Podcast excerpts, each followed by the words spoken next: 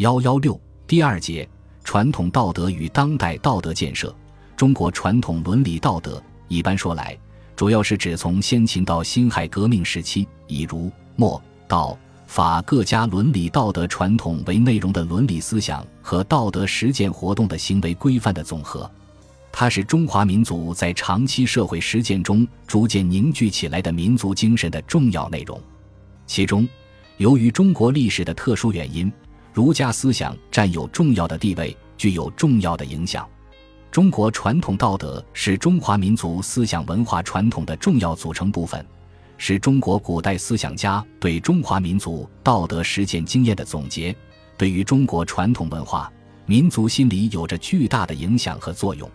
从一定意义上说，中国传统道德是中华民族思想文化传统的核心。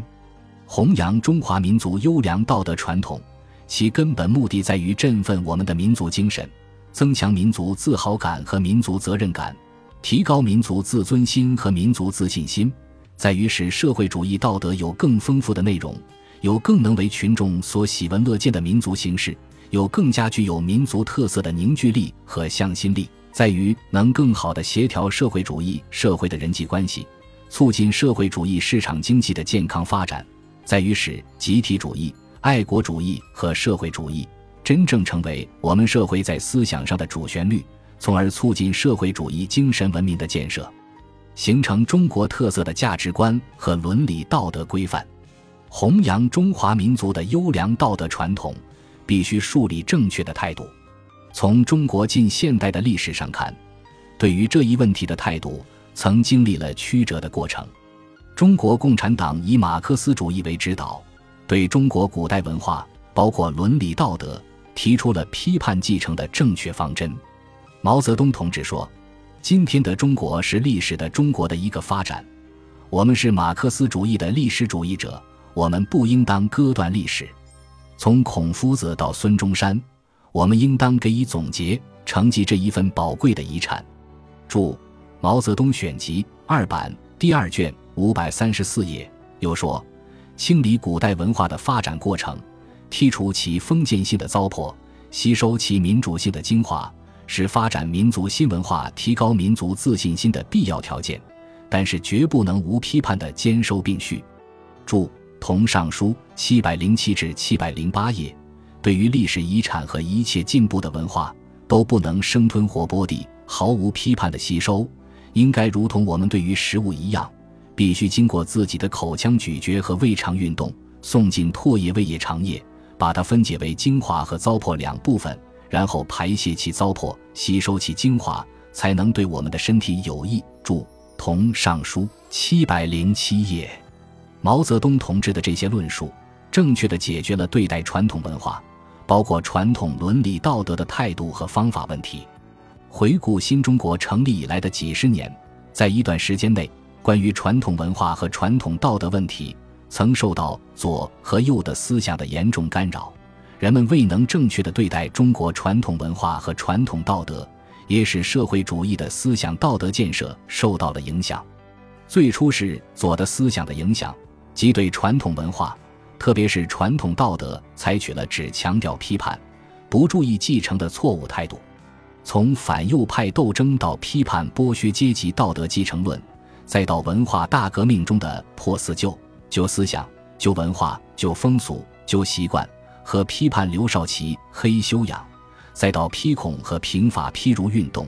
形成了一种否认中国传统文化和传统道德的左的思潮。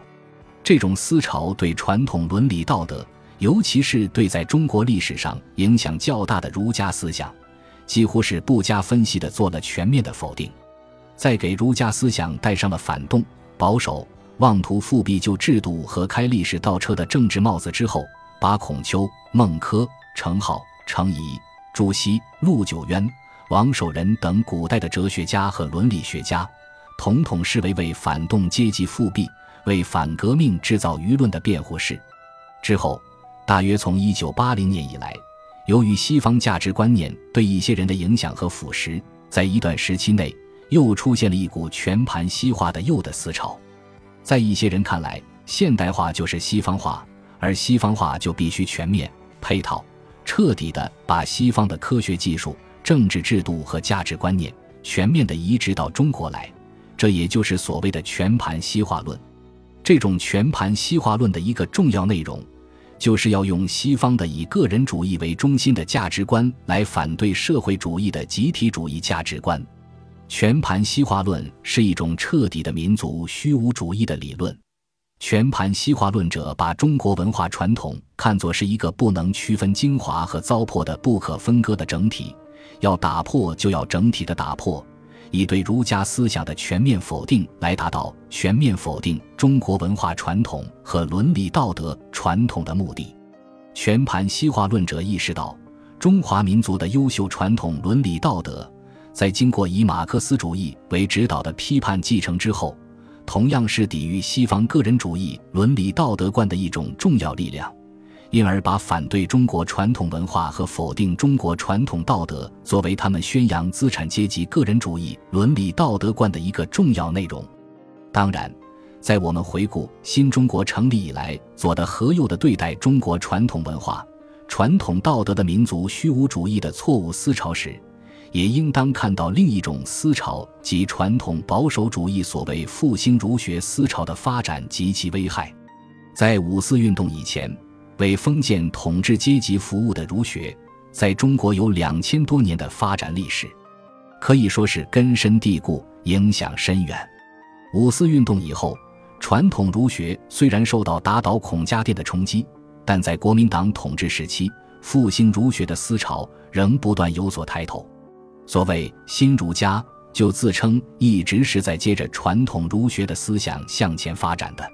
目前，在港台和海外，却有一些所谓以新内圣开出新外王为目的的新儒家学派，一些所谓儒家资本主义的宣扬者，用鼓吹复兴儒家文化和儒家伦理来反对社会主义文化和社会主义伦理道德。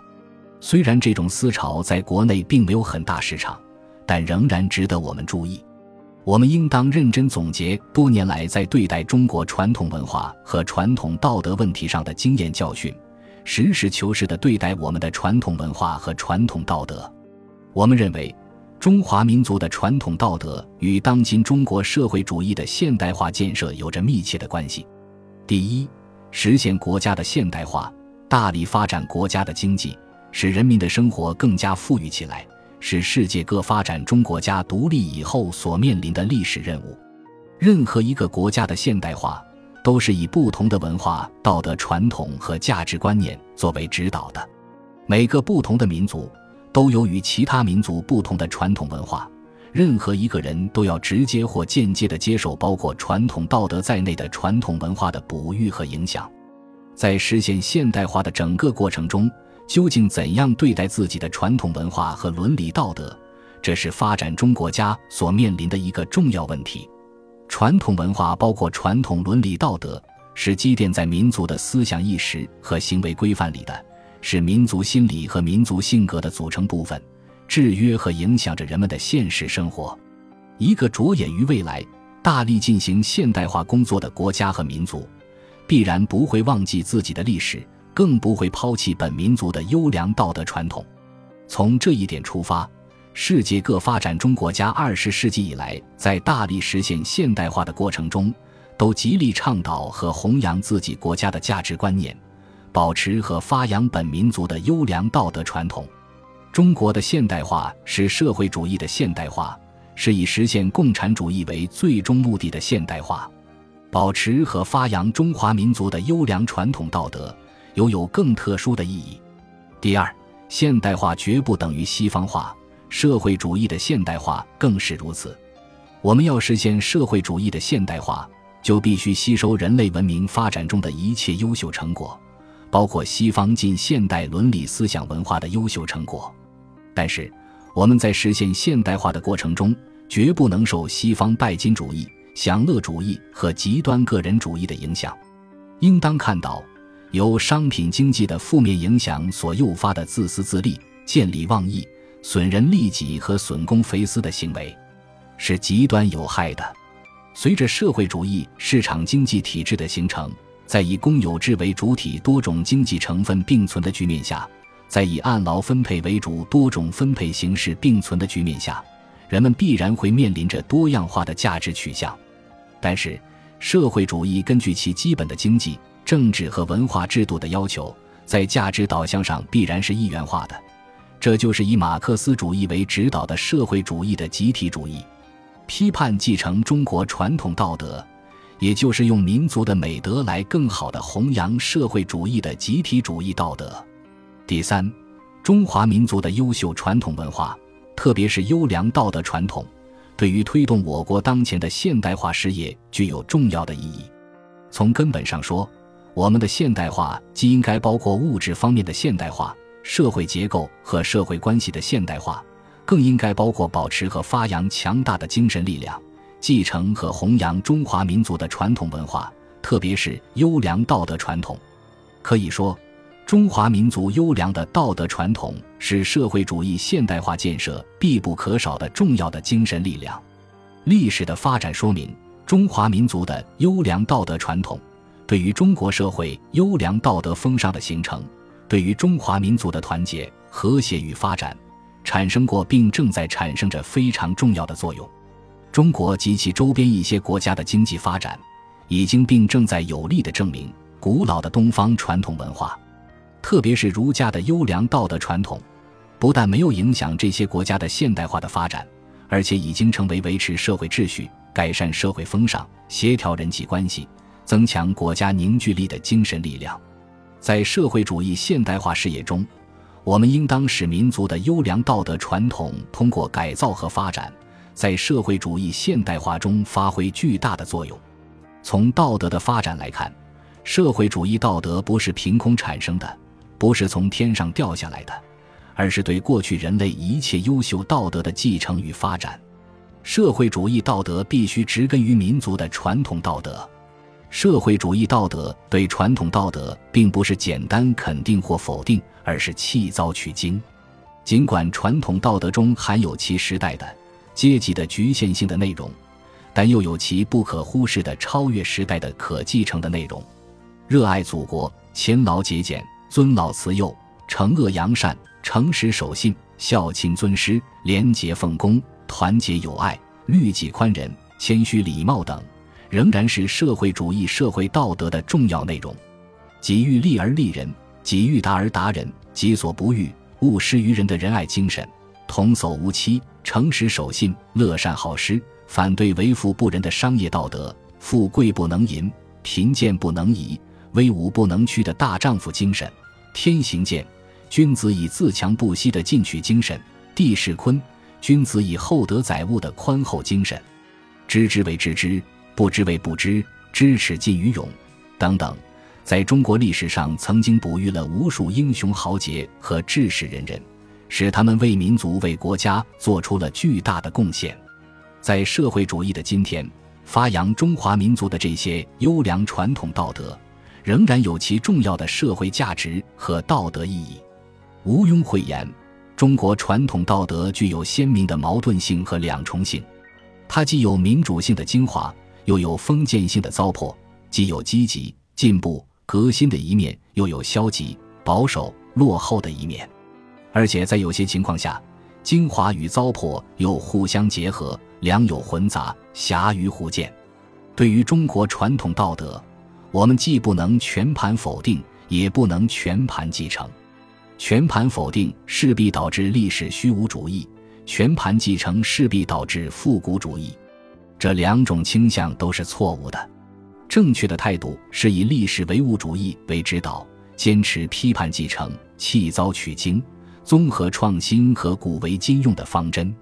批判继承是一个总的原则。即强调继承是在历史唯物主义的理论指导下有批判、有选择、有目的的继承，是以是否符合广大人民群众的利益为原则的继承。